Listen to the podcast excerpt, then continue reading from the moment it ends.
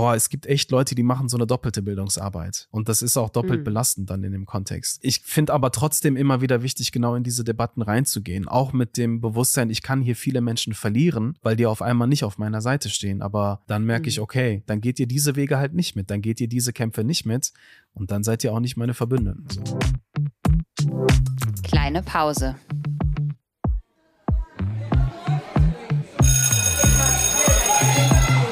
Begegnungen in der Teeküche.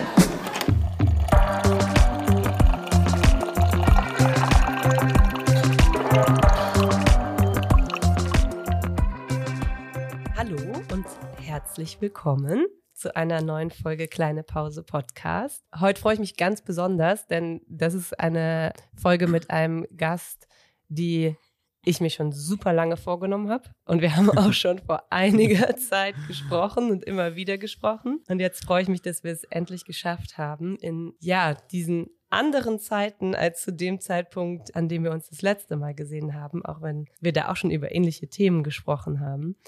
Aber damit ich jetzt nicht zu lange rede und wir und nicht zu viel vorwegnehme, was wir vielleicht gleich noch äh, besprechen und äh, erzählen können, würde ich sagen, stellst du dich vielleicht einmal kurz selber vor.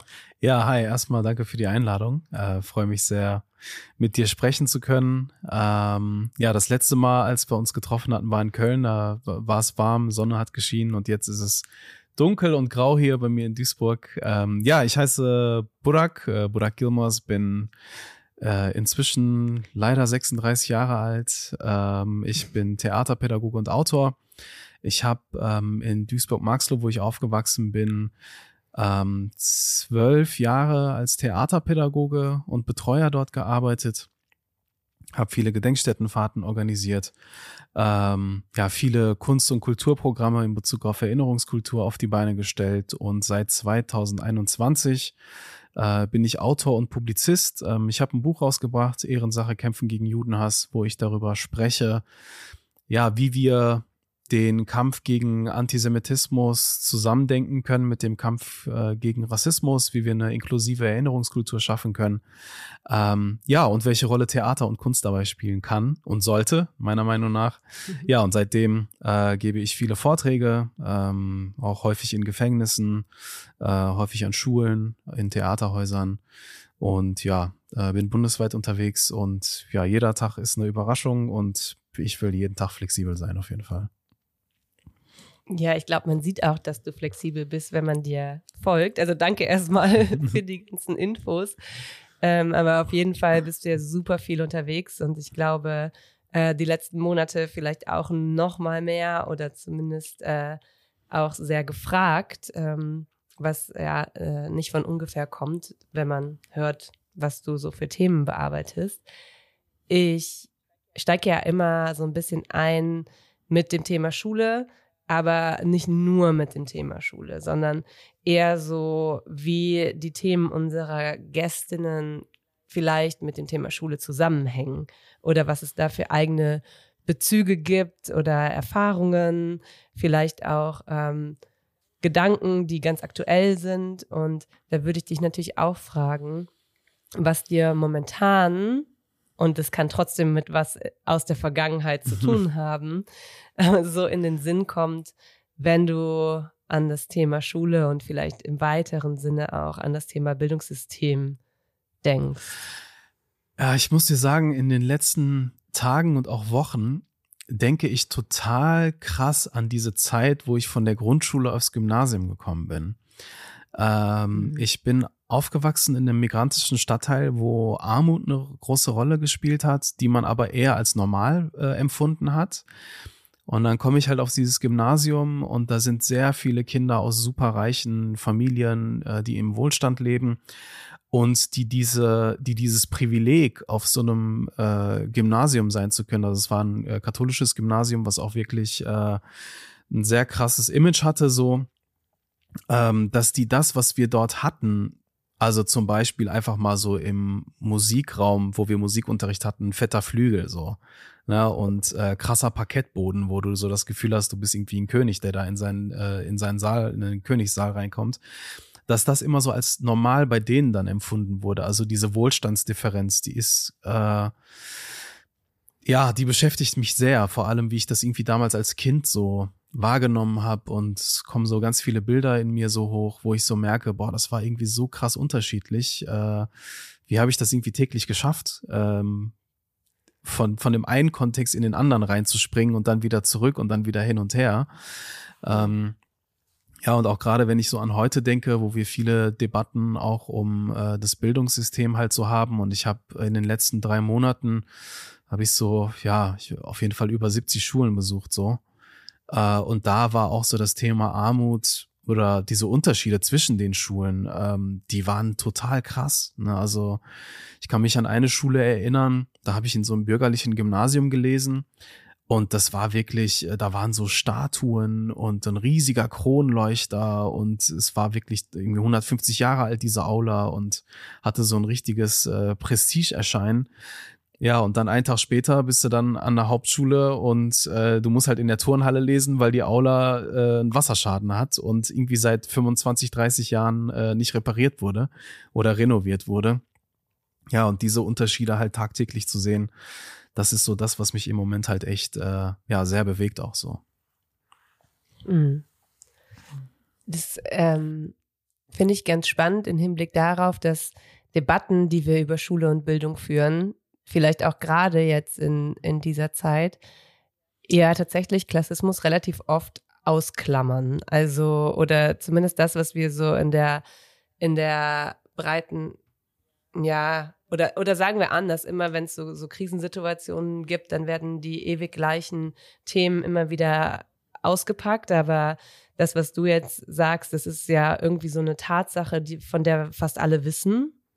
Aber irgendwie ist es in den seltensten Fällen Thema. Also, oder zumindest wird es nicht, nicht gemeinsam gedacht oder viele Dinge werden nicht gemeinsam gedacht. Und das klingt ja jetzt auch schon so ein bisschen bei dem, was du sagst, mit. Ne? Also auf der einen Seite ähm, vielleicht auch eigene Diskriminierungserfahrungen oder, oder so ein, ja, so eine Lebensrealität, von der du sagst, die war dir schon irgendwie bewusst, aber vielleicht in der Rückschau noch mal ein bisschen krasser drauf schaust und sagst, wie krass war das eigentlich, wie groß diese, diese Differenz da war und wie sehr musste man da auch selbst immer wieder zwischen so, ja, dem einen Habitus in der Schule und dem anderen Habitus zu Hause hin und her switchen und so, dass ähm, ist ja schon irgendwie, also ich weiß nicht, ob du das auch siehst, aber das ist ja schon irgendwie so eine Schieflage, die wir haben, ne? dass wir immer mal wieder, also ich frage mich das immer mal wieder so, ja, wo, wie schaffen wir es eigentlich erstens so auf alle Probleme gleichzeitig zu gucken und aber auch nicht ständig irgendwie Debatten zu wiederholen, die ja auch oft, also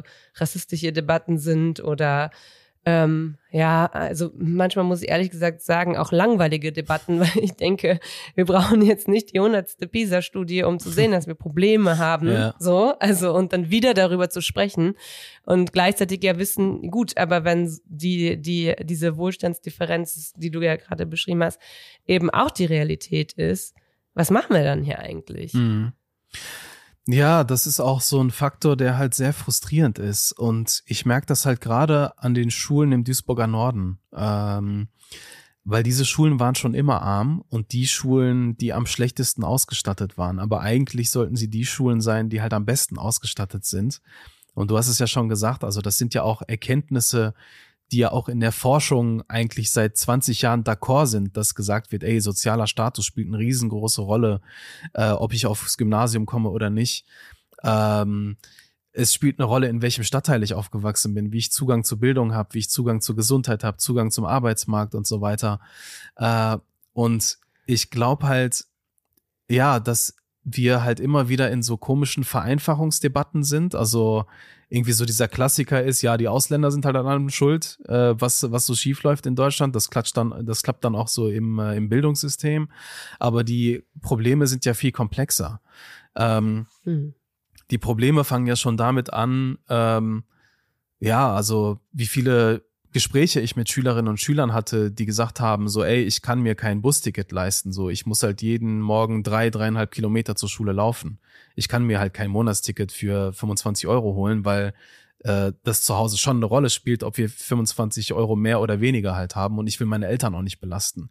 Also da sind Kinder automatisch in einem sehr politischen Kontext, auch wenn sie vielleicht noch mhm. gar nicht so die Worte dafür haben oder das tiefere Verständnis dafür, aber diese Erfahrungen sind ja da. Ne? Und auch, ich finde es auch wichtig, diese Erfahrung als Wissen anzuerkennen und genau auch mit diesem Wissen zu arbeiten, weil um halt Strukturen zu verändern, müssen wir halt auch verstehen, ja, Forschung ist wichtig, Faktenwissen ist wichtig, aber auch dieses Erfahrungswissen, wie das dann quasi auch äh, quasi bei Schülerinnen und Schülern, bei Jugendlichen, bei Eltern ankommt und auch bei Lehrkräften, dass dieses Erfahrungswissen leider immer wieder ausgeblendet wird, obwohl eigentlich seit 20 Jahren klar ist, was getan werden sollte. Ähm, und ich versuche es irgendwie immer wieder auch so damit äh, auch nochmal ja, auch selber dann nochmal zu verkürzen, gerade wenn ich dann mit PolitikerInnen im Gespräch bin, die ja auch immer ganz einfache äh, Antworten haben wollen, wo ich dann halt sage, Leute, wenn in so einem Stadtteil halt Armut existiert, das bekämpft man halt nicht mit Bildung, sondern Armut bekämpfst du halt mit Geld. Ne? Also wenn, wenn mhm. eine Schule äh, äh, sich eine Schulleitungsstelle teilen muss. Ja, also der Schulleiter ist morgens an Schule A und äh, nachmittags an Schule B oder die Schulleiterin. Oder da fehlen 20 Lehrkräfte im Lehrerzimmer oder es gibt seit Jahren keine SchulsozialarbeiterInnen in der Schule. Äh, da muss halt auch, ja, nicht nur das Bildungs- und Kultusministerium, sondern auch das Finanzministerium muss da halt rein und begreifen, ey, wenn uns wirklich die Zukunft in diesem Land oder unserer Kinder halt so wichtig ist, dann müssen wir halt echt milliardenfach investieren, weil Weißt du, wenn du halt 100 Milliarden für die Bundeswehr hast, dann solltest du auch 200 mhm. Milliarden für die Bildung haben. Ja, mindestens. Ja. Ja, du hast jetzt gerade schon so ein bisschen angesprochen, dass ähm, die Kinder, also SchülerInnen, ganz automatisch in, in politischen Kontexten eingebettet sind ähm, und natürlich auch davon entweder profitieren oder eben genau das Gegenteil, nämlich eben äh, null profitieren und eher so als letztes Glied einer langen Kette irgendwie gesellschaftlich unterwegs sind an ähm, bestimmten Schulen. Und jetzt ist das, was du machst oder auch ähm, auch dein Buch und äh, dein, deine Lesungen ne? und auch da, dass du sagst, okay, wir können auch ein, Zugänge zu diesen Themen über, über Kunst und Theater schaffen und so. Das ist ja was hochpolitisches, was aber ähm, auch gleichzeitig, also nicht aber, ne, was gleichzeitig was sehr pädagogisches ist, gerade ähm, wenn man so versucht, unterschiedliche Zugänge zu schaffen. Wie siehst du das denn? Weil ich kann mir vorstellen, ich bin ja Lehrerin und ich habe dann immer so eine bestimmte Innensicht so und ähm, ich beneide manchmal Leute, die, die so extern sind und in Schule reingehen, weil ich wahrnehme, dass ähm, sich da ganz oft ganz andere Gesprächsräume auftun. Und äh, nicht, dass das als Lehrerin gar nicht funktioniert, aber ich sehe das schon gerade in Bezug auf so politische Bildung ähm, oder politische Pädagogik vielleicht auch, ne? je nachdem, wie man es wie man's framen will, dass man äh, da doch ganz andere Zugänge hast, hat, würdest du sagen, dass das, was du machst, auch dann so eine Form der Politisierung ist? Und was machst du da so für Erfahrungen? Also ich glaube, das wäre total spannend, da aus deiner Sicht mal was zu hören. Ja, also ich bin ja auch als externer regelmäßig an Schulen, also sei es jetzt durch Workshops oder äh, Fortbildungen oder halt auch Lesungen. Ähm, und natürlich habe ich einen anderen Zugang dadurch, dass die Schülerinnen und Schüler auch wissen, okay, der ist jetzt für einen Tag da oder für eine Woche da und dann ist er wieder weg. Und dann vertrauen sie vielleicht einem so Dinge an, die sie anderen erstmal nicht anvertrauen würden, was aber nicht bedeutet, dass das jetzt irgendwie sonderbar ist oder sonst wie, sondern ich glaube auch, dass das für Schülerinnen und Schüler vielleicht auch so eine Erleichterung halt sein kann. So nach dem Motto, boah, bei dem kann ich das irgendwie so alles mal aussprechen. Ne, und da werde ich jetzt nicht benotet oder äh, da werde ich jetzt nicht nach Leistung ähm, irgendwie äh, wahrgenommen und so weiter und so fort. Ähm, und das, was ich als Verständnis habe, ich verstehe mich als eigentlich Unterstützung für die Lehrkräfte und auch als Ergänzung. Also nicht als jemand, der eigentlich mit so einer absoluten Wahrheit reinkommt und sagt, äh, jo, die, die Welt funktioniert so und so und so, sondern ich muss ehrlich sagen, eigentlich lerne ich von denen das meiste. Also eigentlich lerne ich von diesen Schulsituationen für mein Leben auch persönlich, nicht nur beruflich, das aller, allermeiste. Also so Fragen wie, wie werden Debatten im Klassenraum ausgehandelt? Äh, wie machen sich gesellschaftliche Diskussionen in der Schule sichtbar, im Lehrerzimmer, äh, im Klassenraum? Ähm, das ist ja äh, ein, ein hochpolitischer Kontext und das, was ich in meiner Arbeit natürlich verstehe, also wenn ich jetzt Lesung halte. Natürlich kann ich jetzt sagen, ja, ich bin Autor, ich will den Literatur nahebringen, ich will sie selber dazu motivieren, vielleicht selber mal zu schreiben oder ich bekomme auch selber sehr häufig Nachfragen, wie läuft dein Alltag als Autor ab, wo ich merke, ah, da schreibt jemand und mhm. ich kann die dann äh, versuchen zu pushen ne, und zu motivieren, schau dir Lesungen von anderen AutorInnen an, besuch Veranstaltungen und so weiter. Also das hat natürlich so einen literarisch-künstlerischen Aspekt, äh, wo es auch darum geht, ja, Jugendliche zu vermitteln, dass so Lesungen halt auch wichtige Kulturveranstaltungen sind. Ich frage immer wieder mhm. ganz am Anfang, wer von euch war schon mal auf einer Lesung? Und von 100 gehen maximal fünf Hände hoch. Ja. Was ich dann immer voll traurig finde, wo ich mir denke, ey, Lesungen sind auch so, können so spannend sein.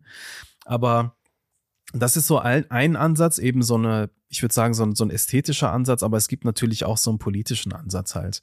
Also dadurch, dass die Themen, die ich da erzähle, die sind natürlich sehr biografisch. Also so die Frage, wann habe ich mich das erste Mal mit dem Nationalsozialismus auseinandergesetzt? Wo habe ich begriffen, dass das Ganze nicht nur deutsche Vergangenheit ist, sondern auch Gegenwart und Teil meines Lebens auch? Äh, was waren so Situationen, die mich total verstört haben in Deutschland, äh, wo ich selber gar nicht mehr wusste, wie ich damit umgehen soll? Oder auch so die Frage, was können wir als Gesellschaft tun, ähm, um diese Kämpfe miteinander zu verbinden? Und natürlich ist das dann so, dass die Jugendlichen vieles von sich erzählen. Also dadurch, dass ich einen biografischen Zugang habe, sagen sie dann auch, ey, keine Ahnung, ich habe einen Onkel, der beim Abendessen voll krass gegen Geflüchtete hetzt. So, ne? Ich habe eine Tante, die irgendwelche Telegram-Kanäle da abcheckt und mir irgendwas von Verschwörungsmythen so erzählt. Und das sind halt, glaube ich, so diese, diese Gespräche, wo halt natürlich auch eine Politisierung stattfindet. Wo ich aber auch sagen muss, dass ich auch häufig merke, dass zum Beispiel viele migrantische Jugendliche eine unfreiwillige Politisierung erfahren haben durch eine traumatische äh, Diskriminierungserfahrung zum mhm. Beispiel. Ähm, und dass es gar nicht so wirklich darum geht, sie zu politisieren, sondern ihnen Umgangsstrategien mit ihrer eigenen Ohnmacht und Trauer mhm. zu vermitteln. Das, was wirklich, wo du gerade Politisierung meintest, das, was wirklich super anstrengend ist, ist wirklich, ich nenne dir ein persönliches Beispiel von vorletzter Woche, bürgerliches Gymnasium Sachsen-Anhalt, ähm, absolut unpolitisch. Und ich erzähle da und lese und versuche die zu provozieren und die sagen alle, das hat mit meinem Leben nichts zu tun. Hm. Ja, und da merke ich so, wow, okay, das ist eigentlich so die Challenge überhaupt. Wie kriegt man unpolitische Jugendliche dazu, aus einer intrinsischen Motivation heraus sich mit diesen Themen auseinanderzusetzen. Und politische Jugendliche und in, in Teilen ja auch, auch sicher Lehrkräfte, also auch wenn sie vielleicht auch gar nicht so bewusst unpolitisch sind. Also ich finde, ne, der Begriff unpolitisch, ne, wenn man nicht, mhm. äh, wenn man nichts macht, ist man ja auch irgendwie politisch und so, ne? Also ja. äh, das, das spielt ja schon immer eine Rolle. Aber ähm, das ist was, was ich auch immer mal wieder wahrnehme. Und deshalb finde ich auch deine Arbeit so besonders spannend. Und da bin ich mit Sicherheit nicht die Einzige, ähm, weil du ja schon versuchst, Themen zusammenzudenken, die für Leute, die jetzt in diesen Bereichen unterwegs sind, ähm, auch ganz klar irgendwie zusammen gedacht werden müssen, auch in ihren äh, Differenzen, ne? gerade beim Thema ähm, Anti- ähm, Rassismus oder, oder Rassismuskritik und äh, Antisemitismuskritik, die laufen ja auch einfach strukturell an einigen Stellen. Ich meine, wir, wir erleben das in Dis Diskursen wieder und vielleicht nach dem 7. Oktober nochmal noch mal Dollar. Die laufen ja auch an vielen Stellen gegeneinander, weil sie auch unterschiedlich funktionieren. Ne? Also auch, weil diese Diskriminierungsformen unterschiedlich funktionieren, auch wenn sie in ähm, manchmal einer, einer äh, realen Auswirkung vielleicht ähnlich sind ähm, muss man ja auch die Strukturen und Mechanismen dahinter erstmal verstehen lernen. Und Leute, die sich damit auseinandersetzen, die sehen glaube ich, relativ schnell, okay, wir müssen diese Dinge zusammendenken. Also wir müssen intersektional arbeiten. Ne? Dann hast du ja eben durch dein, das, das, was du gesagt hast, auch Klassismus angesprochen. Ne? Und wenn wir über Inklusion und sowas nachdenken, dann kommen noch ganz viele andere Ismen mit rein.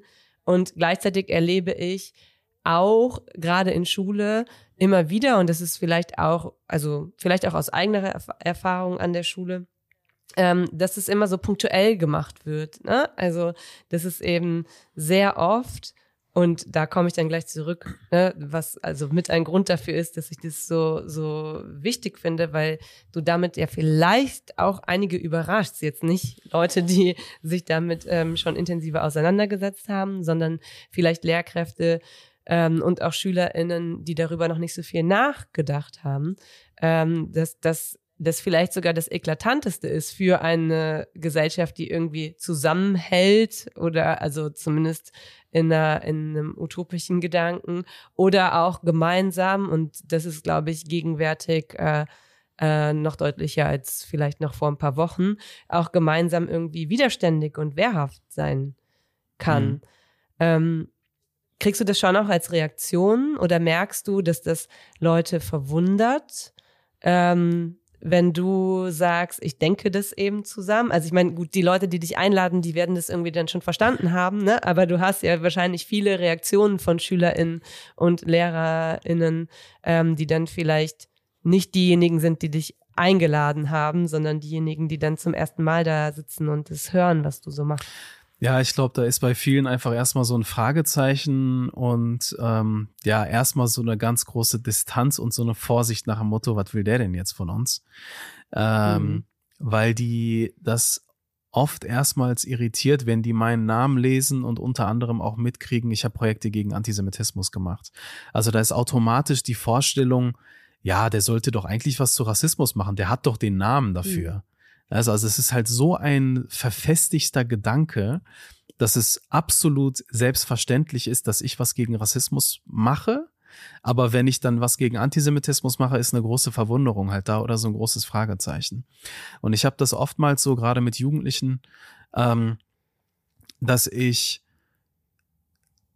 genau über diesen Mechanismus halt so spreche. Also warum sind unsere Schubladen so krass verharrt, dass man denkt, ja, dass Budak was gegen Rassismus macht, ist ja normal. Aber dass er was mhm. äh, gegen patriarchale Strukturen macht oder zu dem Thema in Gefängnis mit, mit Männern arbeitet oder zum Thema Antisemitismus auch arbeitet, das wird dann als sowas völlig äh, weiß ich nicht, das, das passt dann nicht in diese Schubladen halt rein und das irritiert. Und mit solchen Irritationsmomenten ist es halt wichtig zu arbeiten. Und mir ist auch dann wichtig zu sagen, dass ich natürlich auch selber gewisse ja, Rollen in mir trage, die vielleicht widersprüchlich sein könnten. Also auch meine Identität kann ja vielfältig sein. Ähm, dass ich zum Beispiel in einer türkisch-kurdischen Familie aufgewachsen bin, wo es kaum gemeinsame Nenner gab. Ne? Also äh, nur weil man quasi rassifiziert ist oder migrantisch gelesen wird, heißt das nicht, dass beide Seiten total d'accord miteinander sind. Also auch da gibt es krasse Differenzen und auch sehr krasse Machtdifferenzen zum Beispiel. Ähm, und in dem Kontext von Antisemitismus bin ich dann nochmal in einer anderen Rolle, weil ich gehöre dann ja ja, ich würde sagen, zu dieser nicht-jüdischen Mehrheit, äh, die halt äh, mit diesen Vorurteilen sozialisiert wurde. Ähm, und das waren aber Prozesse, für die ich selber total lange gebraucht habe. Also das war nicht so, dass ich irgendwie ein Buch gelesen habe, dachte, yo, ich habe es jetzt verstanden, sondern selber hatte ich ja ganz starke Widerstände halt gehabt. Also mit den eigenen Vorurteilen zu kämpfen oder auch immer wieder ähm, ja, selber vielleicht Rassismus zu reproduzieren, weil ich mit 15 dachte, yo, das ist jetzt meine Rolle in der Gruppe, wenn ich selber die Türkenwitze mache zum Beispiel. Mhm. Ja, und das sind dann so persönliche Erfahrungen, wo ich dann halt selber eigentlich ehrlich mit umgehen möchte, weil viele junge Menschen sich genau darin halt sehen.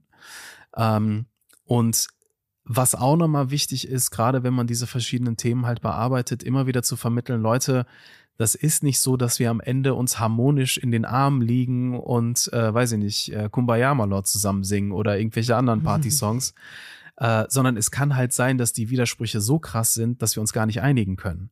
Aber dann haben wir mhm. wenigstens darüber geredet, dann haben wir das wenigstens kommuniziert, okay, an dem und dem Punkt, da kommen wir nicht zusammen.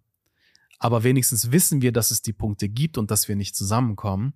Und ich glaube, genau diese offene Form der Kommunikation oder auch gewisse, äh, gewisse Verschränkungen auch so zu thematisieren, dass sie vielleicht nur Sackgassen ergeben. Also auch vielleicht auch Ohnmacht auslöst und auch äh, weitere Fragen halt auslöst, ähm, weil es für mich eine persönlich eine gewisse Form der Lebensaufgabe ist, nicht nur als Individuum, sondern als Gesellschaft. Wenn wir uns anschauen, wie lange diese Mechanismen schon da sind, diese Phänomene wie Rassismus mhm. und Antisemitismus, ähm, dann kann man nicht erwarten, dass man das in einem Wochenendseminar löst, sondern ja, vielleicht brauchen wir auch 400, 500 Jahre, bis wir das Ganze mal überwunden haben. Ja, und sich der Anstrengung auch irgendwie annehmen und die aber nicht nur als was äh, als was Negatives zu sehen. Ne? Also das ist ja das, was auch total oft passiert. Ne? Das ist alles zu anstrengend und zu kompliziert und so. Ne? Und ähm, ja, und manchmal verschließt es ja sogar die, die Tür sozusagen überhaupt erst damit anzufangen, ne? weil, weil so von vornherein schon so gesagt wird, ja, aber wir werden es eh nicht gelöst bekommen mhm. und es ist eh schon zu festgefahren und so. Ja. Und auch das ist ja ähm, naja, auch vor dem Hintergrund Grund unserer Gegenwart äh, mit das Gefährlichste irgendwie was passieren kann, würde ich sagen. Ja, ja ich glaube auch ähm, so ein bisschen so eine, also als müsste man, wenn man in so eine Debatte reingeht, irgendwie am Ende zwangsläufig so ein Produkt haben, mit dem alle einverstanden sind. Und, ah, okay, super, wir haben es verwerten können. Ne, aber diese Debatten sind halt auch anstrengend und manchmal laufen sie vielleicht auch einfach ins Nichts. Ne? Also das, damit mhm. muss man halt auch irgendwie umgehen können. Und ich merke aber so persönlich, und das ist so das, wo ich in meiner Arbeit eigentlich so den meisten Spaß dran habe, sich so die Frage zu stellen, wie habe ich eigentlich gelernt, Konflikte auszutragen? Ähm, und das mache ich sehr gerne in der Theaterarbeit zum Beispiel, weil sehr mhm. viele Jugendliche, also gerade zum Beispiel ähm, aus, der, aus der deutschen Mehrheitsgesellschaft, mir immer wieder häufig gefeedbackt haben, ja, Konflikte in meiner Familie, pff, da schweigt man halt so, ne? Und mhm. man geht da nicht rein in das Thema. Und ich komme aber aus einem Milieu, wo wirklich jeder Konflikt äh, krass ausgetragen wird und bringt diese Sozialisation halt mit. Und das ist für mich dann auch nochmal total wichtig zu lernen. Ey, das ist auch, das muss nicht überall so sein. Und halt auch so ein Verständnis dafür zu entwickeln. Ich kann dir ein Beispiel nennen. Ich hatte mal eine Theatergruppe, da wollte ein, ein Mädchen eine, eine Szene machen, äh, wo ihre Mutter sie die ganze Zeit dazu bringt, so eine Suppe zu essen. Ne, und die, und die, und die Mutter sagt die ganze Zeit, ist jetzt diese Suppe und sie, sie kriegt das halt irgendwie, kriegt das nicht runter. Und ich habe mich beim Zuschauen total aufgeregt und dachte, ey, eigentlich, wenn ich das Mädchen wäre, ich würde meine Mutter so krass provozieren, ich würde die in den Wahnsinn treiben. Und ich habe diese Szene nicht verstanden. Und sie meinte dann so, mhm. ja, Burak, wenn du in so einer Situation bist, dann kannst du nicht dagegen rebellieren. Dann bist du sprachlos, dann bist du wortlos. Du bist wie so eine Steinstatue. Na, und das war für mich halt so total der wichtige, auch für mich nochmal ein richtig wichtiger Perspektivwechsel, dass ich vielleicht auch manchmal ja gewisse andere Methoden halt brauche, beziehungsweise nicht immer denken muss, okay, so habe ich diese Welt erfahren und so läuft das, sondern es gibt auch noch andere Erfahrungen und Lebensrealitäten, mit denen ich mich auseinandersetzen muss. Voll und das, das zeigt ja, wie sehr das auf unterschiedlichen Ebenen liegen kann und wie sehr wir aber oft nur auf so einer rationalen Ebene an diese Dinge rangehen ne? und eben gar nicht wahrnehmen, wie krass das mit den eigenen, also wie krass auch die eigenen Emotionen mit der eigenen Sozialisation zusammenhängen und so. Also das finde ich schon super spannend. Ja, und ob ich das auch gelernt habe, über Emotionen zu reden. Ähm, mhm. Ob ich es gelernt habe, immer wieder, also äh, was Jugendliche häufig sagen, ich habe es gelernt, alles runterzuschlucken. Das ist immer so ein Satz, der häufig kommt. Ne? Also nicht gelernt haben, was zu sagen oder beigebracht zu bekommen, mhm. ey, wie, wie, sag doch mal, wie du dich jetzt gerade fühlst und was das gerade alles mit dir macht, sondern eher so dieses, ja, ich habe das alles miterlebt und erfahren und ich habe einfach nichts gesagt und habe das runtergeschluckt. Ne? Und die mhm. Frage mhm. ist halt, ja, wie lange kann man das aber? Ne, ich meine, vielleicht in, dem Mechan in, der, in der Situation ist das ein Überlebensmodus, aber ich glaube genau, ja, diese, diese Art des Umgangs mit den Gefühlen ist, glaube ich, in Deutschland auch nochmal schwierig, weil in Deutschland sind halt Gefühle generell sehr krass verpönt. Ne? Also wenn man halt hm. Gefühle mhm. zeigt, ist es schwach oder man ist sensibel, man ist voll emotional und man lernt generell in der Gesellschaft halt nicht mit Gefühlen umzugehen. Ähm, ich denke immer wieder an dieses Beispiel von der Tagesschau von Ulrich Wickert. Ähm, es gab ja diese, dieses kurdische Kind, was an die türkische Küste gespült wurde, Alan Kurdi vor, ich glaube, fünf Jahren oder sechs Jahren. Ja. Und beim Lesen dieser Zeilen stockt ihm kurz die Stimme.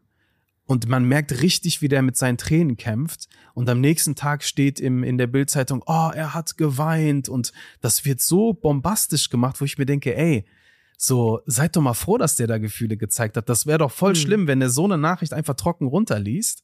Und da sind so Momente, mit denen ich gerne arbeite und den Jugendlichen auch verdeutliche, dass dieser, dieser Umgang mit Emotionen, wo immer, wo man sich schämen muss, wenn man halt Emotio Emotionen zeigt, dass das eigentlich etwas für einen persönlich ist, äh, was sehr, sehr destruktiv am Ende sein kann. Und äh, das hängt ja auch irgendwie zusammen mit diesem permanenten Harmonie bedürft oder dieser permanenten Harmoniebedürftigkeit, die man ja auch aus dem Schulkontext total kennt, wo man aber genau weiß, das funktioniert ja eigentlich nicht. Ne? Also Schule ist ja klar ein Raum voller Emotionen und man arbeitet aber auch statt mit den Emotionen sehr oft irgendwie gegen ganz viele Emotionen, um so eine vermeintliche Harmonie herzustellen. Und dann wundert man sich aber, warum äh, es an anderen Stellen dann irgendwie zu Konflikten kommt, die man oder oder zu so einem Verhalten, was man irgendwie nicht mehr aufgefangen bekommt. Ne? Und ich glaube, da merkt man schon, dass das so wieder gesellschaftlich ganz viel zusammenhängt, Mikrokosmos, Makrokosmos, ne? Und ähm, wie gehen wir eigentlich miteinander um, ne? Also wenn es sogar in der Tagesschau so ist und die mediale Re Reaktion darauf dann die ist, was lernen wir dann, ne? mhm. ne? Oder was bringen wir bei und, im Miteinander? Und ich frage mich auch immer wieder,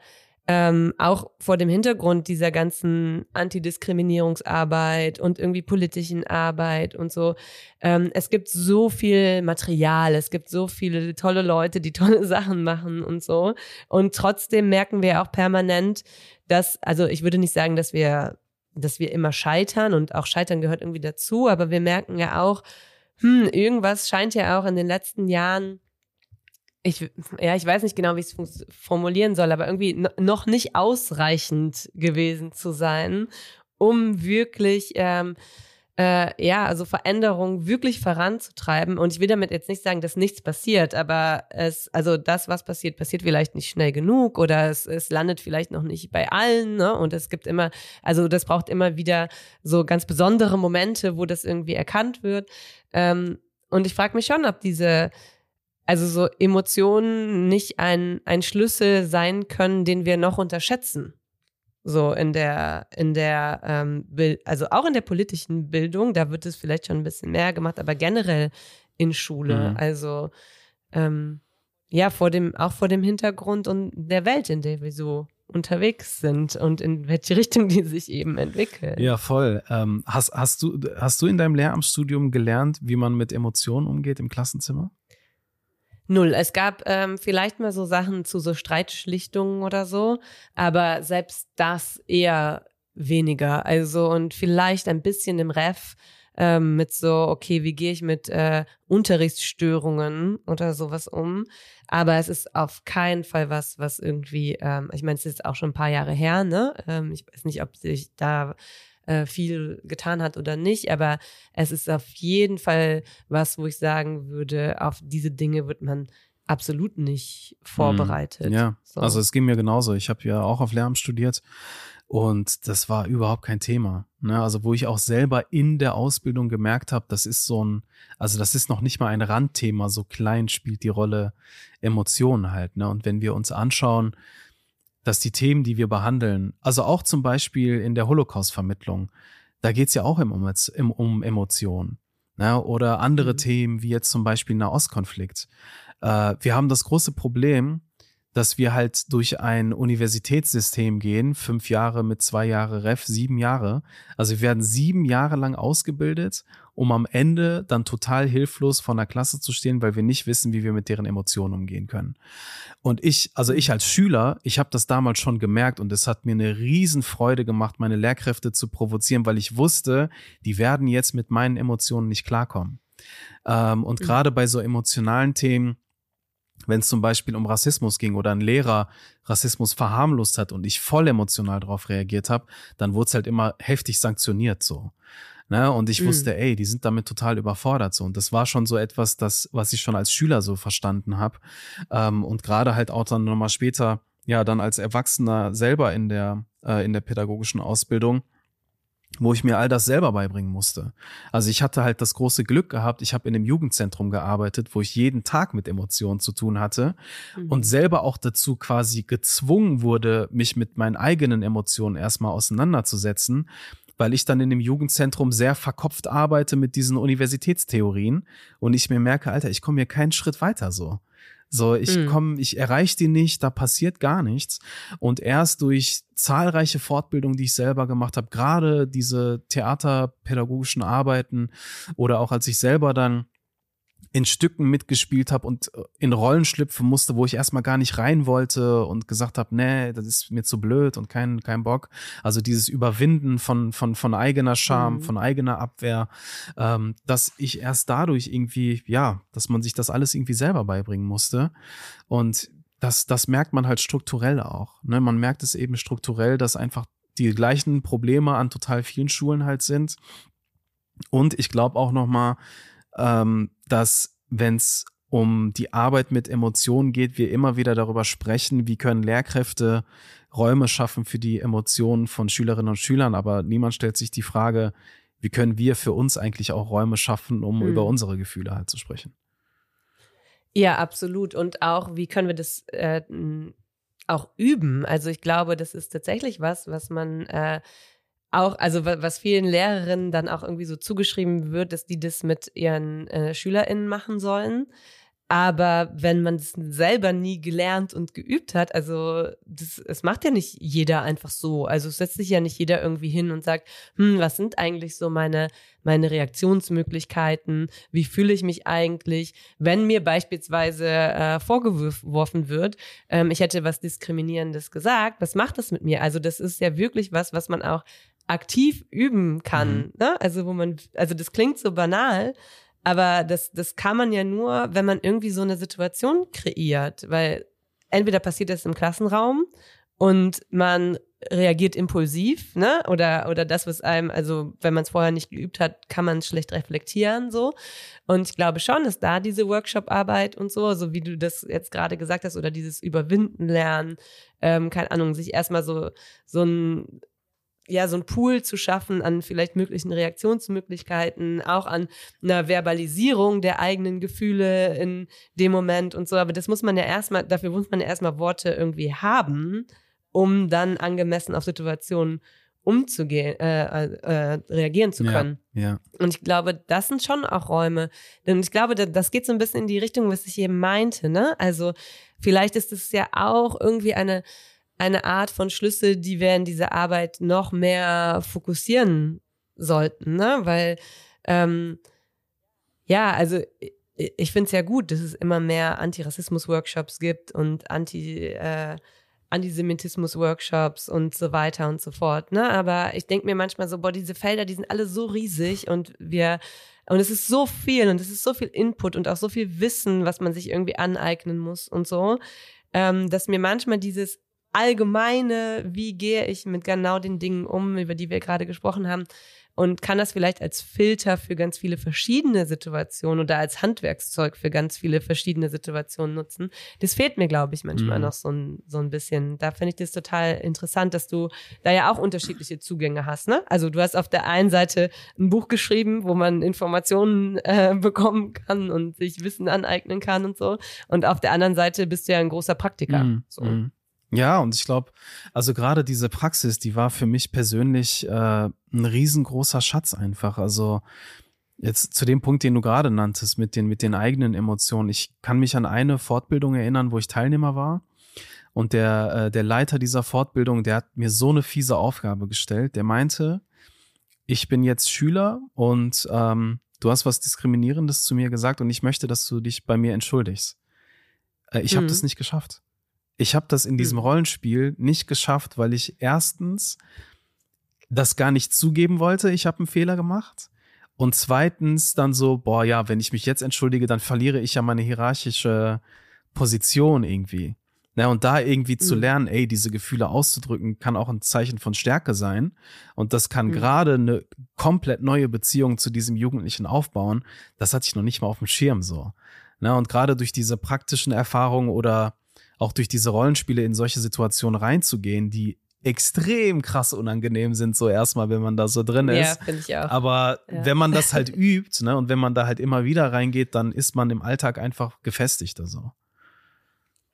Ja, und das glaube ich auch. Und das darf man, glaube ich, echt nicht unterschätzen. Und das passiert auch ähm, mit Sicherheit in so, also nicht nur in so Workshop-Situationen, aber vielleicht auch beispielsweise, wenn man so Arbeit macht also, oder in so Feldern arbeitet, wie wir, ähm, in dem man ständig von Ambiguitätstoleranz und, ähm, und äh, Differenzen aushalten und so weiter spricht aber dann selber nicht in diese Gespräche reingeht. Also ich glaube, auch wir brauchen diese Räume, ähm, vor allen Dingen ähm, in den Spannungen, wie du eben gesagt hast, die es ja nun mal gibt, ne? Und auch dieses Aushalten können von, ja, wir wollen irgendwie alle eine bessere Welt, wir wollen widerständig sein, wir wollen uns irgendwie auch auf der guten Seite wähnen. Aber es gibt eben auch Momente, in denen man erkennt, man kommt nicht zusammen und was ist jetzt aber die Konsequenz daraus? Mhm. Also wie können wir weiter solidarisch miteinander sein? Ne? Also dieses große Missverständnis der Solidarität immer gleich irgendwie Freundinnen schafft und wir finden irgendwie alles an dem anderen super. Ähm, das, das sind ja auch die großen Fragen, ne, die man ja auch jetzt gerade diskutieren muss. Ne? Also wie hält man das eigentlich aus, dass ähm, ja, weiß ich nicht, äh, man auf, auf Demonstrationen zusammen mit PolitikerInnen ist, die eine Abschiebepolitik machen, ja. die der AfD in die Hände spielt. Und trotzdem muss man irgendwie gemeinsam wehrhaft sein und, und man spürt ja diese, diese Spannungen in sich selber. Und das sind ja die Fragen, die man sich auch stellen muss, um sie dann in die Schulen oder in die pädagogische Arbeit irgendwie reinzutragen. Mhm. Ja, und auch, ich glaube, da kommt es halt auch nochmal an, ähm, wir werden solche Debatten oder wird so eine Diskussionskultur eher gesagt, auch nicht nur von Lehrkräften gefördert, sondern von der Schulleitung oder von der Ebene mhm. über der Schulleitung.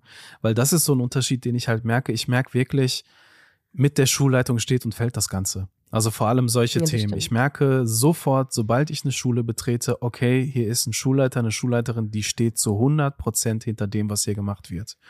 Ähm, und dieser Spirit der ist halt ein Top-Down-Prozess so in dem Fall.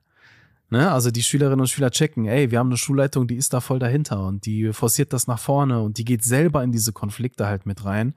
Ähm, das wäre natürlich eine Wunschvorstellung, wenn das halt an allen Schulen passiert. Äh, aber ich glaube, dass das irgendwie noch so flächendeckend strukturell halt überall ankommt, dass wir tatsächlich noch äh, viel, viel Arbeit mit sich bringen. So, aber das ist halt ein Kampf, äh, der sich halt total lohnt, weil für mich ist auch wichtig, immer wieder herauszustellen, was ist der Gewinn von dem Ganzen. Und das ist halt auch wichtig und worüber wir halt auch reden müssen, dass der Gewinn von dem Ganzen halt ist, dass die Räume so gestaltet sind, dass man weniger Angst hat, weniger Scham hat, äh, Solidarität spüren kann, ähm, Menschen über ihren Schatten springen. Also das sind alles so Momente, die ähm, ja gerade bei jungen Leuten, wenn sie halt in die Schule gehen, sie einfach unvergesslich für sie halt sein kann. Ich kann mich an Situationen erinnern, wo Lehrkräfte sich für mich eingesetzt haben. Ich werde den dann nie vergessen. Ne, also ich hm. bin, ich hatte einen Geschichtslehrer. Ich bin Samstag nicht in den Club reingekommen äh, die Klasse, mit der, mit der ich halt da war, die sind alle reingegangen. Ich war der Einzige, der vor dem Club drin war und ich war Montag richtig aggressiv drauf. Na, und dann hatten wir Geschichtsunterricht, es ging um den Nationalsozialismus und ich meinte dann, ja, ja, jetzt seid ihr hier alle betroffen, aber vor zwei Tagen habt ihr mich alleine vor der Tür gelassen, so. Mhm. Und mein Lehrer hat das mitbekommen und der hat die ganze Klasse fertig gemacht der meinte, ey, wenn hier einer von euch angegriffen wird, dann werdet ihr alle angegriffen. Ne, und das sind so Situationen, die vergisst du halt als Schüler nicht, wenn dich da jemand verteidigt auf einmal. Ne? Und das sind halt schöne mhm. Momente, wo ich dann halt auch gerne in die Klasse gehe und auch gerne in seinen Unterricht zum Beispiel gehe. Ja, und das ist, glaube ich, auch ein großes Problem. Und da würde ich fast sagen, vor allen Dingen von ähm, Gymnasien, die sich dann schon irgendwie das Thema Bildung, was auch immer man da jetzt drunter versteht, aber dann in diesem Fall eher so Wissensvermittlung und so ein klassischer Bildungsbegriff so auf die Fahne schreiben und dann eben doch irgendwie dieser Transfer also oft nicht so richtig funktioniert. Und das ist was, wo auf der einen Seite sehr viel drüber gemeckert wird, ne? So wir irgendwie wollen kritisches Denken beibringen und dann äh, haben die die Kritik in Philosophie verstanden, übertragen es aber nicht auf Pädagogik oder übertragen es nicht in den Geschichtsunterricht und so weiter. Und dann sind da die großen Fragezeichen, hä, wieso funktioniert das nicht? Und an der Stelle merkt man ja, dass es nur funktioniert, wenn das auch gelebt wird und wenn diese Haltungsarbeit irgendwie auch permanent irgendwie da ist und, und diese kritische Haltung auch gegen die, die eigene Praxis äh, oder in der eigenen Praxis angewendet werden kann und wird und auch gesehen wird, wenn dann mal kritisiert wird und so weiter. Also ich glaube, diese Diskrepanz spielt ja auch eine ganz große Rolle, wo man immer wieder denkt, ja, warum wohl? Warum funktioniert der Transfer hier wohl nicht? Weil es unglaubwürdig mhm. ist. Ne? Also wenn wir das in dem einen Fach irgendwie beibringen und in dem anderen Fach ist es aber okay, wenn, äh, ich mache ein Extrembeispiel, wenn die Lehrerin dann sagt, ja, nö, ist schon okay, wenn hier das N-Wort genannt wird, dann würde ich mir als Schülerin auch denken, ja, warum soll ich dann in Englisch über Rassismus sprechen? Also so, das ist ja lächerlich, ja. ne? So, ja, und das, äh, glaube ich, ist dann schon irgendwie auch so ein ja, so ein, so, so ein verbindendes Element, was man irgendwie erstmal hinbekommen müsste, was aber oft fehlt. Mhm. Ja, es, äh, die Frage ist, glaube ich, auch, wie authentisch ist man, ne? Also, ja. weiß ich nicht, äh, äh, aktuelles Beispiel, wenn ich von muslimischen Schülerinnen und Schülern erwarte, dass sie sich von Antisemitismus distanzieren sollen, ich mich aber selber nicht einen Tag damit beschäftigt habe, wie ist meine Familie eigentlich verstrickt in dieses Thema oder in den Nationalsozialismus, dann ist das nicht authentisch und dann spüren die das sofort. Ja, also sie spüren es sofort, okay, der erwartet von uns eine Sache, die der selber nicht mal aus, äh, erfüllt. Und ich glaube, dann, dann verliert man die Leute. Ähm, ich glaube, womit man sie gewinnt, ist halt einfach authentisch sein und selber auch ähm, täglich in diese, in diese Konflikte für sich selber halt auch reinzugehen. Ähm, weil ich finde auch nochmal wichtig in dem Ganzen, ähm, Sicherheit halt auszustrahlen. Ne? Also Empowerment bedeutet für mich auch stabilisieren. Also nicht nur verunsichern, sondern halt auch, dass sie stabilisiert äh, rausgehen aus dem Raum und wissen, yo, da ist ein Anker, da, da kann ich hingehen mit, mit meinen Sorgen und mit meinen Ängsten. Ich glaube, das ist ja auch ähm, ein, einer der großen Punkte, auch wenn es jetzt nicht mein Feld ist, in dem ich mich jetzt mega gut auskenne, aber wenn wir über Extremismus und das Verlieren von SchülerInnen und äh, das Zuwenden zu, äh, ja, vielleicht auch politischen Richtungen wo, wo wir sagen würden, okay, halt, stopp. Das ist ja genau der Punkt, ne? Also wenn man das irgendwie, wenn man nie ähm, Sicherheit ausstrahlt und sie irgendwann dann so, so lost sind und einfach so zu so selbsterfüllenden Prophezeiungen werden und so weiter, dann, dann äh, können wir dem natürlich auch nicht viel entgegensetzen in, im Bildungssystem. Ne? Und das ist, glaube ich, auch was, womit wir uns äh, auch in diesen Zeiten mehr auseinandersetzen müssen. Ne? Ja. Also an unterschiedlichen Stellen in Bezug auf unterschiedliche Dinge. Aber das ist ja auch was, was immer nur oder oft nur thematisiert wird, entweder historisch oder wenn es irgendwelche Probleme gibt. Ja. So, aber, aber nicht präventiv oder wenig präventiv. Ja. So. Ja, ich glaube, man muss wirklich dahin gehen, wo es total weh tut. Ähm, mhm. ich, ich, also das, was ich zum Beispiel bei mir persönlich am meisten halt immer so merke, ähm, sobald ich äh, viele Dinge schreibe zu Rassismus oder speziell auch antimuslimischen Rassismus, ähm, dass dann natürlich viele Leute mich anschreiben und sagen, boah, danke, dass du das sagst und äh, danke, dass du das laut aussprichst oder danke für das Posting und so weiter. Und ich merke dann selber, sobald ich aber zum Beispiel über Islamismus schreibe oder über türkischen Nationalismus, dass genau dieselben Leute, die mich noch vor letzte Woche angeschrieben haben, mhm. auf einmal mir schreiben, du Verräter, warum stellst du uns so dar? Äh, du hast was gegen Türken, du hast was gegen Muslime. Und das sind so Momente, wo ich halt selber wirklich natürlich halt erstmal total sauer bin, ne, aber das auf der anderen Seite, ich, ich, ich kenne selber so diese, diese, die, diese Reaktion aus, äh, aus, aus meiner Jugendzeit. Aber das ist halt da, da tut's halt total weh. Ne? Also da muss ich mich selber damit auseinandersetzen, wie sehen diese Elemente in, in meiner Sozialisation aus? Also wenn ich zum Beispiel erzähle, ähm, wie nach 9-11 der antimuslimische Rassismus in Deutschland völlig durch die Decke gegangen ist und wie schlimm das für uns auch war, diese Zeit mit 13, 14 zu erleben, mhm. dann ist das etwas, was halt natürlich mein Sicherheitsempfinden total erschüttert hat in Deutschland und sich bis heute eigentlich noch sehr, sehr weit ausgeprägt hat.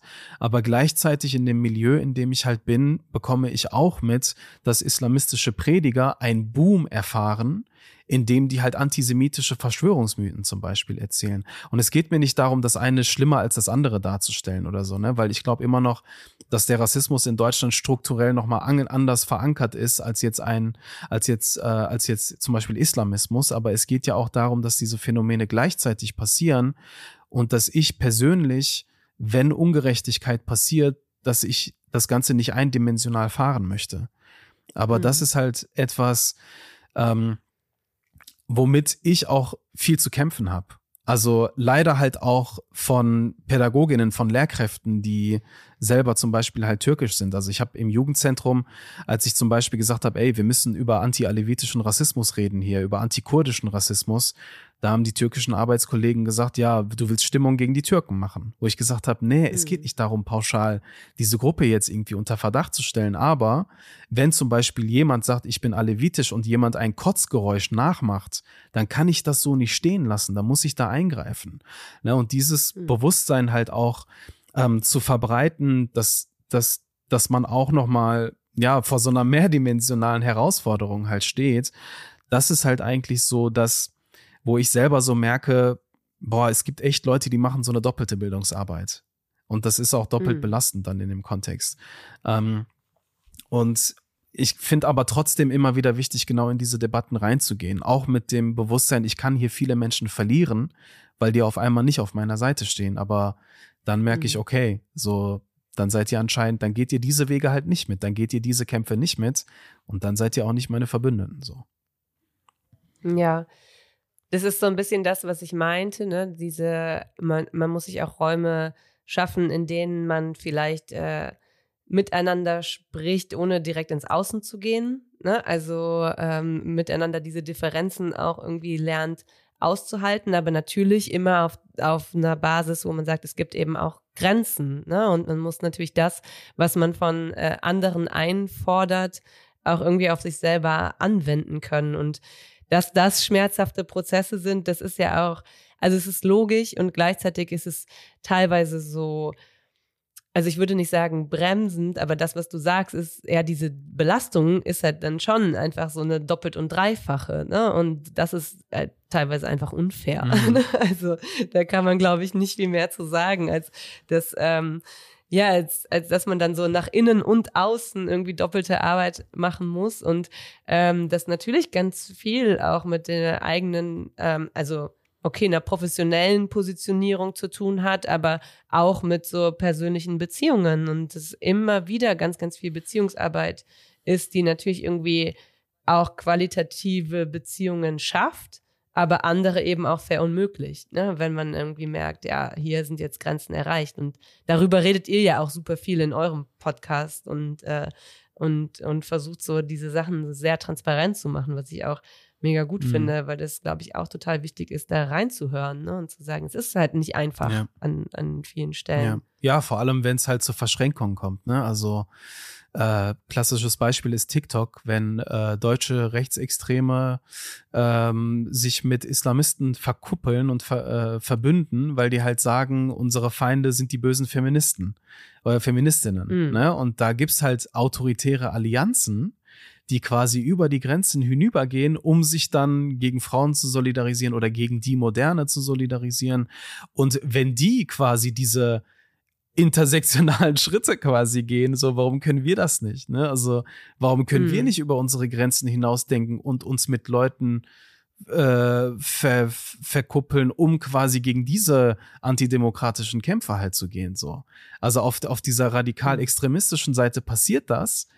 Aber auf dieser demokratischen Seite ist immer noch, ja, keine Ahnung, wir haben hier eine Petition, wo schreiben wir das Komma hin? Dann erstmal drei Monate ja, darüber reden, ja. so. Und da merke ich halt, dass äh, da, da braucht es eine andere Dynamik. Also Ähm, ja, und ich hoffe, dass wir das irgendwie alles noch hinkriegen. Also uns rennt auf jeden Fall die Zeit davon. Viel Zeit haben wir nicht mehr. Ja, das sehe ich auch so. Und ich glaube oft, dass es, also so diskursiv habe ich oft das Gefühl, das klingt so ein bisschen komisch, aber vielleicht bin ich deshalb auch so Fan deiner, deiner Arbeit. Aber ich habe oft das Gefühl, da brauchen wir vielleicht auch mehr Pädagogik. Also auch so untereinander. Also mir fehlt manchmal in so, in so Diskursen, fehlt mir so, also vielleicht klingt das auch absurd, aber manchmal denkst du, so, mir fehlt hier irgendwie Didaktik, ne? Oder irgendwer, der das irgendwie so ein bisschen anleitet oder moderiert, weil es läuft immer so aus dem Ruder und man verliert sich immer so in so äh, in so Grabenkämpfen, wo ich denke, ah, wir müssen irgendwie zurück zu dem, was wir eigentlich irgendwie hier machen und auch gegen was wir uns stellen wollen, denn das äh, braucht man, ne? Und wenn man das irgendwie immer auf dem Weg immer wieder neu einfangen muss und die andere Seite jetzt in Anführungsstrichen, ne, also ein bisschen plakativ äh, gesagt, die, die wissen ganz genau, wie sie das machen und was ihre Strategien sind und so. Da rede ich oft mit, ähm, ich weiß gar nicht, ob ihr euch auch kennt, aber mit, mit äh, Frederik Mussal, der war auch schon mal bei uns im Podcast mhm. drüber. Und der sagt auch immer so, ich sag, also er sagt nicht, wir müssen uns diese, die, die gleiche Art der Strategie aneignen, aber er betont auch immer äh, in unseren Gesprächen, dass die das halt sehr gut können. Ja. Ne? So, und und es funktioniert. Und deshalb äh, ist natürlich der Umkehrschluss kann nicht sein, ja, lass uns genauso arbeiten. Aber wir müssen zumindest in einem Bewusstsein arbeiten, dass die andere Seite, also diese, ne, eine autoritäre Seite, vielleicht eine Seite, die nicht auf Menschenrechten, äh, auf Basis von Menschenrechten argumentiert und handelt, dass ähm, ja, dem, man dem auch was entgegensetzen muss. Und das ist, glaube ich, schon auch eine Gefahr. Also da sehe ich das absolut, ist dieses, uns rennt die Zeit davon, ähm, kann ich, kann ich nur unterschreiben. Ja. Ne? Das ja, ist schon schwierig. Auf jeden Fall. Vielleicht, um so ein bisschen äh, in, in eine positive äh, Richtung auch zu, zu enden. Was ist denn was, ähm, bevor du auch natürlich eine Hausaufgabe stellen darfst? ähm, was ist denn was, was dich immer wieder überrascht bei deinen deinen Veranstaltungen, deinen ähm, Lesungen, also positiv überrascht vielleicht oder wo du vielleicht auch vor dem Hintergrund der letzten Monate, die vielleicht nochmal besonders herausfordernd waren oder bis zur Gegenwart sind, ähm, irgendwie dann doch ein bisschen, also ich bin da nicht so ein Riesenfan von dem Wort hoffnungsvoll. Es ist immer so, ich habe da immer so ein bisschen so ich denke immer, es gehört irgendwie in die Religion und wir müssen irgendwie praktisch ja. arbeiten, aber und so, aber ähm, ja, trotzdem, ich, ich nutze es jetzt einfach mal, aber was dich vielleicht auch hoffnungsvoll stimmt, wo du auch irgendwie Energie draus schöpfst, vielleicht auch eher so, um das zu formulieren, weil du hast eben schon gesagt, du warst irgendwie jetzt jetzt gerade erst äh, an bestimmt 70 Schulen unterwegs und so, das ist ja auch so ein enormer Energieaufwand, was du alles machst. Woher und wie, wie weitermachen? So. Ja, also was mich in den, also was mich beziehungsweise was mich, was, was eine sehr, sehr schöne Erfahrung war, da war ich im Dezember, war ich im Sauerland in der Schulklasse. Ähm, und eigentlich sollte es um eine Lesung gehen, aber jetzt gar nicht so um, um, um diese Phänomene herum, sondern einfach nur lesen aus einem Buch und um mit einem Autoren ins Gespräch zu kommen. Und der Lehrer sagt zu mir, ja, übrigens, äh, wir haben zwei Palästinenser in der Klasse und zwei jüdische Schülerinnen. Und ich denke mir so, ja, oh Gott, die haben mich bestimmt gegoogelt und dann wollen die bestimmt mit mir über einen Auskonflikt reden. Warum haben sie mir das nicht vorher gesagt? So hätte ich mich auch vorbereiten können. Mhm. Und er meinte dann, nee, nee, das ist total gut, dass sie da heute reingehen, so. Und diese Klasse, die war so, also das war für mich wirklich wie so eine wie ein Bilderbuch. Ähm, erstmal diese vier, die äh, es war quasi ähm, zwei Monate nach dem äh, nach dem äh, 7. Oktober, wo ich so dachte, boah, die werden sich jetzt bestimmt irgendwie nicht verstehen oder das wird jetzt bestimmt total äh, aufgeladen da sein.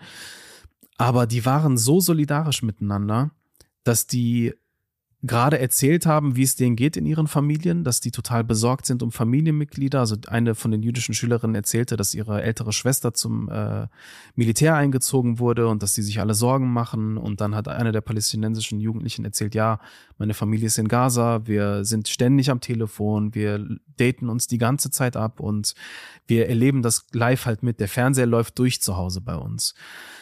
Und ich kenne das manchmal, dass wenn dann Jugendliche, die in so einer betroffenen Situation sind, ihr, ihre, ihr Leid gerade erzählen, dass viele dann sagen, ja, aber. Oder dass sie irgendwie versuchen, mhm. das zu beschwichtigen oder da Tempo rauszunehmen, Dramatik rauszunehmen. Und gerade auch als die jüdische Schülerin von diesen antisemitischen Vorfällen von sich selber aus erzählt hat im Bus, was sie da erlebt hatte, war ich, war ich direkt mit dem Auge bei den anderen, weil ich dachte, okay, gleich kommt dieses Jahr aber. Und es kam halt nicht. Und das war für mich so eine erleichternde Erfahrung, dass die zu viert gesagt haben, boah, das Schönste ist, dass wir hier in der Klasse mit unserem Problem reinkommen können. Dass die anderen uns unterstützen, dass wir hier erzählen können, was wir tun, dass die Lehrkräfte uns auch unterstützen. Und diese Art, so aufmerksam miteinander umzugehen, ähm, zu beobachten, wie ist die Stimmung im Raum, wie kann ich vielleicht mal bisschen positive Energie reintun oder unterstützend wirken und auch so dieser Gedanke, was können wir in unserem Umfeld machen, damit wir Menschen unterstützen können, die vielleicht in einer anderen Situation gerade sind. Also diese zwei Stunden in dieser Klasse, das war mein Jahreshighlight beruflich. Also das war so mhm. schön, wo ich selber wirklich zu denen gesagt habe, Leute, eigentlich bin ich hier hingekommen, damit ich was von euch lerne, aber ich habe so vieles von euch heute gelernt, so ich, ich trage das in mir, ich nehme das mit, so. Und das sind halt so die Erfahrungen, die mir halt einfach äh, mega, mega viel Hoffnung geben und ähm, wo ich selber halt auch merke, so klar, es passiert so viel Scheiße gerade in der Welt, aber es gibt auch sehr viele Menschen, die sehr vieles Gutes tun und es gibt auch eine gute Entwicklung. Also es gibt zum Beispiel in der Diskussion, wenn wir beim Nahostkonflikt bleiben, äh, es gibt palästinensische Perspektiven, die immer präsenter sind, auch medial. Äh, es wird nicht mehr äh, über jüdische Community gesprochen, sondern mit der jüdischen Community das ist noch in den Kinderschuhen so, aber wenn ich das mit 2009 vergleiche, wo ich diese Arbeit angefangen habe, da waren gewisse mhm. Dinge undenkbar. Na, und ich merke in den letzten zwölf, da inzwischen fast 15 Jahren, da hat sich was getan in der Debatte und wir müssen auch sehen, was sich positiv entwickelt hat, denn sonst sind wir nur traurig und nur enttäuscht und das wird uns emotional mhm. kaputt machen. Absolut. Ähm, du kannst natürlich gerne, wenn du äh, Lust dazu hast und wenn das diejenigen interessiert, die jetzt zuhören, ähm, auch noch irgendwie äh, Links und irgendwas teilen. Ne? Also wir packen äh, gerne immer noch mal Dinge, die ähm, mit den Dingen, über die wir gesprochen haben, zusammenhängen in die Show Notes. Äh, das ist aber noch nicht die Hausaufgabe, da einfach reinzuklicken und sich dann durchzuarbeiten, ähm, sondern die darfst du jetzt natürlich auch noch stellen, so stellvertretend an, an mich, aber an alle, die zuhören. Was würdest du dir wünschen, wenn man irgendwie, ähm, ja, wenn du sagen könntest, hey, wenn ihr nach dieser Folge noch Bock habt, euch irgendwie ein bisschen weiter gedanklich äh, auf, die, auf den Weg zu machen, dann macht doch mal das und das oder auch praktisch. Okay, wir haben gerade über authentisch sein gesprochen. Äh, ich habe selber die Hausaufgaben für die Schule meistens immer im Bus abgeschrieben. Von daher, wenn ich jetzt selber äh, Hausaufgaben stelle, ist es, glaube ich, nicht so äh, nicht so authentisch. Aber also normalerweise, ich habe Hausaufgaben auch immer gehasst. So, ich würde am liebsten sagen, Klar, es, es gibt keine Hausaufgaben so. Ähm, aber ich habe vielleicht noch, äh, vielleicht noch eine, äh, oder eher gesagt, drei ähm, ja, Dinge, die, äh, die ich mir konkret so aufgeschrieben habe. Erstens, es gibt einen wunderbaren Kurzfilm, der heißt äh, Der Schwarzfahrer, den äh, findet man auch bei YouTube. Ähm, ist ein wunderbarer Kurzfilm, äh, um über Rassismus zu sprechen mit einer Schulklasse.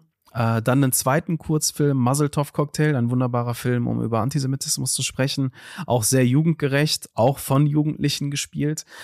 Ähm, und das dritte, das wirst du jetzt vielleicht irgendwie als Kölnerin persönlich äh, äh, nehmen. Ähm, einen kritischen Diskurs über Karneval. Ich habe heute Morgen, also yes, ich, ich war, ich war letzte Woche das erste Mal auf einer Karnevalssitzung, also generell das erste Mal auf dem Karneval.